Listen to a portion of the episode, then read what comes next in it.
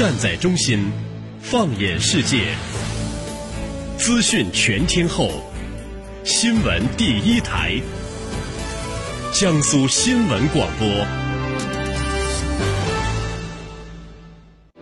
大国博弈日机百出，地区争端兵戎相见，触摸军事热点，感受风云变幻，军情观察。江苏新闻广播、扬子晚报联合打造。好，在半点即时资讯之后，欢迎大家回来继续收听军情观察，我是世宁。那接下来的军情观察呢，我们将和您关注到，在平静了几周以后，朝鲜九月十四和十五号接连抛出了两则重磅消息，将发射卫星庆祝劳动党建党日，承认重启宁边核设施。针对核活动这一高度敏感的话题，朝鲜终于打破了近两年的沉默。那这是否暗示着朝鲜将进行第四次核试验呢？在当前的形势下，半岛无核化将何去何从？美国、日本、韩国等国立即对朝鲜予以了警告，半岛局势将会迎来新一轮的暴风骤雨吗？我们就相关问题连线军事评论员、解放军国际关系学院陈汉平教授。陈教授，你好。哎，主持人好，大家好。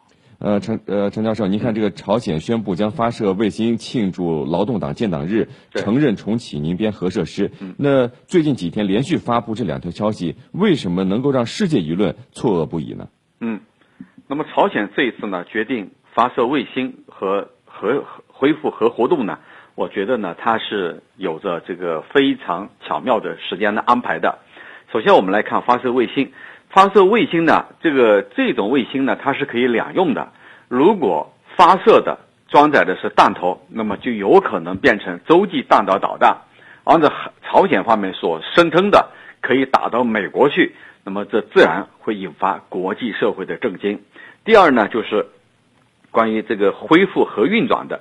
那么这件事情呢，它是在前三次遭到制裁之后的第四次，也就是说。他在不顾国际社会制裁的背景下，又要准备恢复和运转，同时呢，这还是在这个月初九月初刚刚平息的有关这个地雷危机事件以后，朝鲜最新抛出的这个言论，就是要核恢复核运转的言论。那么显然，这样两件事情肯定让国际社会震惊声一片。主持人，嗯，陈教授，那有一个非常重要的问题，就是朝鲜会进行第四次核试验吗？您是怎么看的？嗯，至于朝鲜呢，会不会继二零零六年、零九年和一三年之后的第四次核试验？我觉得呢，目前来看，它更多的是一种外交谈判的筹码。说白了，它是在为谈判呢做讨价还价的这样一种心理准备。为什么？因为前几次朝鲜呢，可以说因为核试验。遭到了国际社会的制裁，也受到国际社会的孤立。那么，如果现在他再搞一个第四次，很有可能雪上加霜。第二呢，就是韩国的态度已经让朝鲜在不久前的地雷事件当中领教过了。也就是说，朴槿惠政府呢是相当的强硬的，绝不有任何妥协的余地。所以，这个呢，朝鲜已经这个领教过了。如果说你还要进行第四次，那么很有可能韩国会采取一些反制措施。那么第三个，就是美国多次强调，绝不会以伊核问题的处理模式来处理朝核问题。那么也就是说，美国也好，韩国也好，他把底牌都摆出来了。那么在这样的情况下，你朝鲜还会进行第四次核试验吗？如果非要这样做，那么只能让自己呢更加孤立，更加呢处于一种危机的状态之中。我相信呢，更多的这是一种外交谈判的筹码。主持人，嗯，呃，陈教授，您除了说了这是谈呃谈判的这个筹码以外啊，这同时你看打出卫星牌这个核牌，它应该有一些其他的目的吧？您能不能再分析一下呢？嗯，很显然它是有着其他的目的，主要呢就是要引起国际社会对它的关注，希望呢。能够直接和美国进行一种啊安全上的谈判，也就是说，美国不要侵犯它。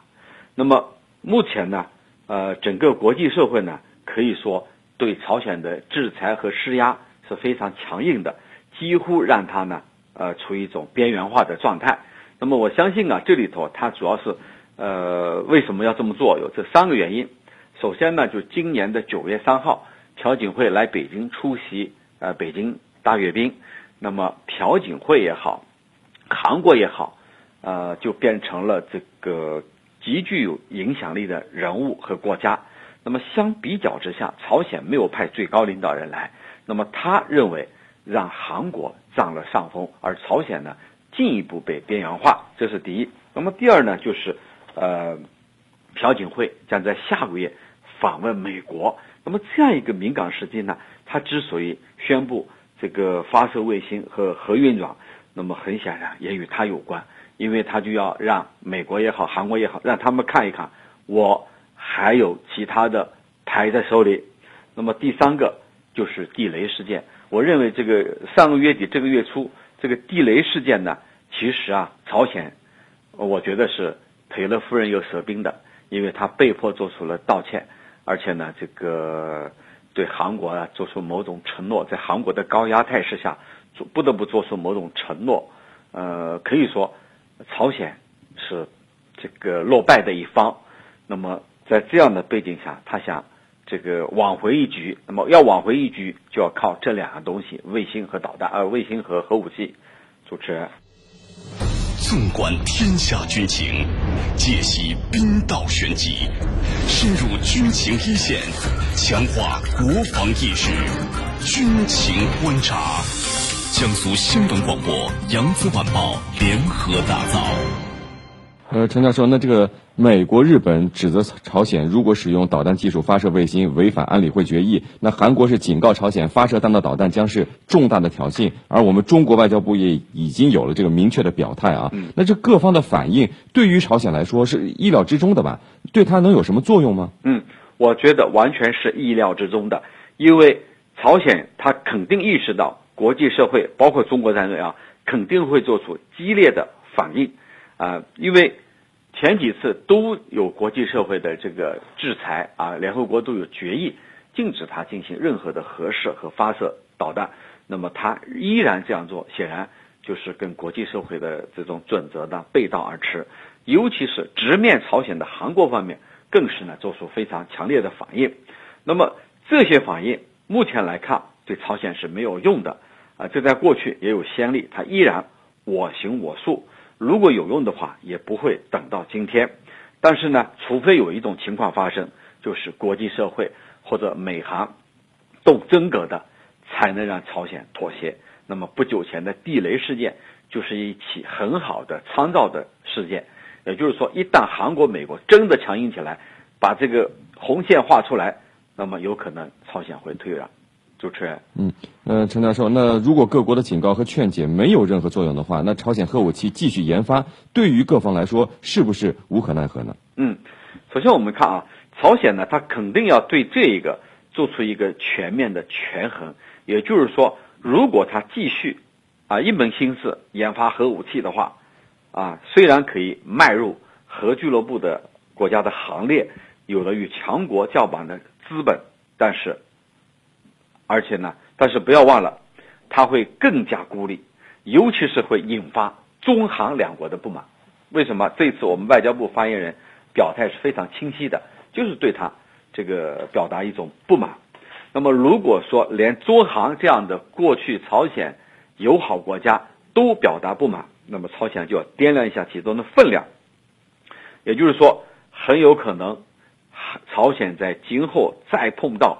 旱灾、水灾类似的自然灾害呢，有可能得不到各方的援助，那么这对朝鲜的政权体制呢，它是有这个影响的，因为你老百姓老吃不饱，处在水深火热当中，那么很可能老百姓他就会有意见，就会有这个不同的这个表达方式，所以呢，这也不是朝鲜所愿意看到的。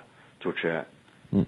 呃，陈教授，为何朝鲜要执意发展核武器呢？甚至在联合国安理会做出这个制裁决议以后也不停歇，这不契合的朝鲜会不会真的成为东北亚的一颗定时炸弹呢？嗯，关于这个问题呢，其实我们在以前的节目里头也做过。那么他为什么一门心思要搞核武？其实呢，我觉得他是想要得到美国不对他侵略、不颠覆他政权的一种承诺。也就是说，朝鲜一直有一种安全的困境。那么，呃，他在没有得到美国的承诺的背景下，他就一直以一种老鼠戏猫的这样一种做法来和国际社会捉迷藏，尤其是跟美国。那么，他的安全困境呢？呃，目前呢，整个国际社会以高压政策呢，啊，依然没有这个能够啊使朝鲜放弃这种核试验，或者说呃发射卫星的这种举动。那么，呃，如果说接下来国际社会依旧对他进行制裁的话，我相信朝鲜呢，他还是会我行我素，哎，还会这样下去。那么，我觉得啊。美国的做法，他有他的考虑，他希望适度的保持半岛局势的一种紧张。很多人感觉不可思议，为什么？其实美国希望保持半度半岛局势的某种程度的紧张，他是希望能够这个使韩国对他更加百依百顺，能把韩国笼络在某种这个集约下，比如亚太小北约这种集约下。对中国形成牵制，所以说美国他并不愿意坐下来跟你朝鲜好好的谈一谈啊，怎么样去解除你的顾虑？他并不愿意这样做。反过来，他是希望保持半岛局势的一定的紧张程度，这样有利于他来掌控局面。这是美国真正的考虑。主持人，好的，非常感谢我们的军事评论员、解放军国际关系学院陈汉民教授为我们带来的精彩解读。谢谢陈教授。不客气，主持人。好，今天的节目就到这里，非常感谢您的收听。更多新闻，敬请关注江苏广播网 vogs 点 cn 或微博、微信关注江苏广播和江苏新闻广播。我们下期节目再会。